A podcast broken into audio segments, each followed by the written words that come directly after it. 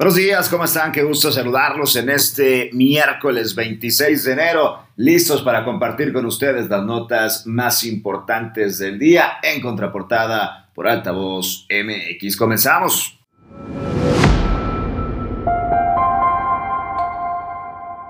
Se reporta importante descenso en los contagios por COVID-19 en Nuevo León. Le tendremos detalles. Van por asesino serial de mascotas en Montemorelos, le contamos. Anuncian inversión de 300 millones de pesos para el mantenimiento de las líneas 1 y 2 del metro después de fallas por más de 15 horas. Periodistas de 40 ciudades marchan exigiendo justicia bajo el lema Periodismo en riesgo, ni uno más. Y confirman cadena perpetua para el narcotraficante Joaquín El Chapo Guzmán. De esta manera, comenzamos. Buenos días, qué gusto saludarlos en estos 10, 15 minutos de información importante, la que debes saber antes de comenzar tu día, sobre todo para hacerte parte de lo que le pasa a Monterrey, a México y al mundo, estar bien informado y con ello poder generar tu propia opinión, tu propia reflexión sobre estos acontecimientos. Arrancamos con buenas noticias, el descenso importante en los contagios de COVID-19. Este lunes se reportó ese importante descenso en el número de casos diarios confirmados por COVID. Se reportaron 2.725, es decir, unos 1.500 menos que el día anterior. Esto podría ir confirmando la teoría de las autoridades estatales quienes aseguraban que Nuevo León se encontraba ya en un proceso de reducción del pico de contagios, es decir, que esta semana pudiéramos estar hablando de pues mejores condiciones en cuestión de salud, particularmente en COVID-19. La Secretaría de Salud Estatal, Alma Rosa Marroquín, mencionó que este es el día 29 de la cuarta ola y que según los análisis que han hecho pudiera empezar el proceso de salida desde esta semana, que no se trataría únicamente de una reducción temporal, porque este pasado fin de semana se registraron bajas temperaturas, lo que pudo hacer que muchas personas no acudieran a realizarse pruebas en los pasados días. De hecho, también en la misma conferencia estuvo presente el rector del Tech Salud, Guillermo Torre, quien consideró que Nuevo León estaría cerca de salir de esta ola y que podría tratarse de un último estirón. Ante esto, pidieron que la población haga un esfuerzo final y tome las precauciones que ya todos conocemos, el uso del cubrebocas, el distanciamiento social, el no asistir a reuniones, por supuesto, en donde se encuentren muchas personas reunidas y en esto coincidió, por supuesto, el gobernador de Nuevo León, Samuel García, quien citó al mismo doctor, al doctor Torre, y aseguró que la entidad está lista para salir de esta ola. Citándolo, estamos en los últimos metros, hay que cerrar cuidándonos y yo sigo insistiendo en la vacunación. Vámonos con más información con este caso, de verdad que ha conmocionado a las autoridades y por supuesto a los ciudadanos de Nuevo León. Finalmente, agentes ministeriales acudieron a catear una casa en Montemorelos por señalamientos de que una de las personas que ahí habitaba sería la responsable de la muerte de mascotas por envenenamiento.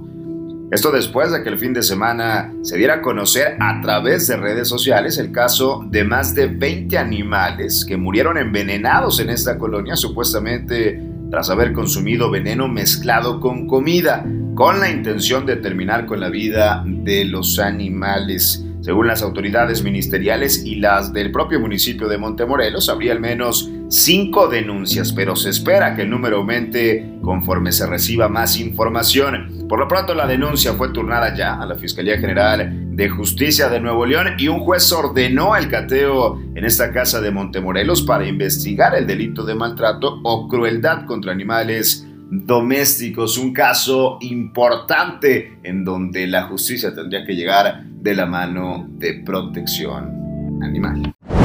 Vámonos con información de la línea 1 y 2 del metro. Después de bastante molestia de varios ciudadanos por eh, fallas que llegaron hasta las 15 horas de fallas, en el sistema metro. Este lunes se registraron alrededor de pues bastantes denuncias durante casi 15 horas. El gobierno del estado anunció que destinará 300 millones de pesos para el mantenimiento de ambas líneas. Se detalló que será en el sistema de electrificación, dicho mantenimiento, también en infraestructura, estaciones y refacciones, entre otros. El recurso se aprobó tras un análisis técnico interno y un reporte del estado del sistema Metrorrey. La autoridad aseguró que este monto, hablamos de estos 300 millones de pesos, es de los más grandes que se hayan hecho en Metrorrey y que se necesita mantenimiento puntual para la operación correcta del sistema del metro. Ahora se espera que el presupuesto sea aprobado por el Consejo de Administración de Metro Rey, esto el próximo 31 de enero. Van por el mantenimiento de la línea 1 y 2 del metro.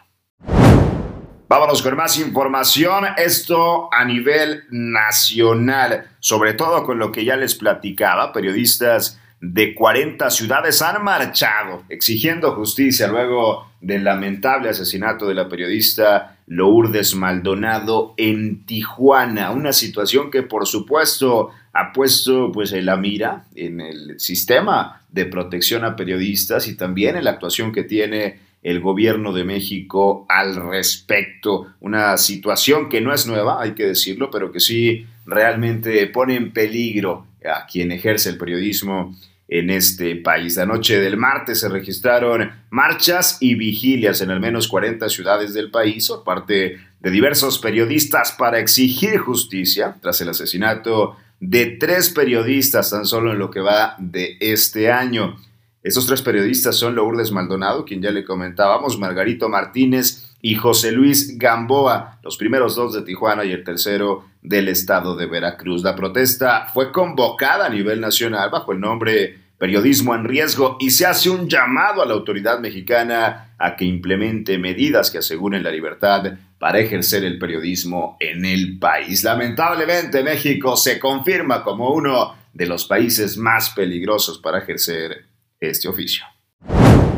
Y en información internacional, un tribunal de apelaciones de Estados Unidos confirmó la condena a cadena perpetua de Joaquín Guzmán Loera, mejor conocido como el Chapo Guzmán. Esto después de que sus abogados interpusieron un recurso que fue rechazado por el tribunal de esa corte. Esta corte de apelaciones del segundo distrito de Nueva York aseguró que todo el proceso contra el capo se llevó de forma correcta y también garantizaron que no se incumplieron con temas como el jurado que incumplió con normas. Eso era parte de los argumentos de Joaquín Guzmán Loera y sus abogados al seguir el caso en medios, entre muchas otras justificaciones que había solicitado el narcotraficante, que en su momento fue uno de los más poderosos a nivel mundial. Se confirma la condena perpetua para Joaquín El Chapo Guzmán y con ello el cártel de Sinaloa recibe un fuerte golpe. Estas fueron las noticias más importantes de este miércoles 26 de enero. Recuerda seguirnos a nosotros, por supuesto, vía Altavoz MX, contraportada en Altavoz MX. Nos puedes escuchar todos los días, de lunes a viernes, en Spotify a partir de las 9 de la mañana. Yo soy César Ulloa, arroba César Ulloa G. Nos vemos mañana con más información. Buen día.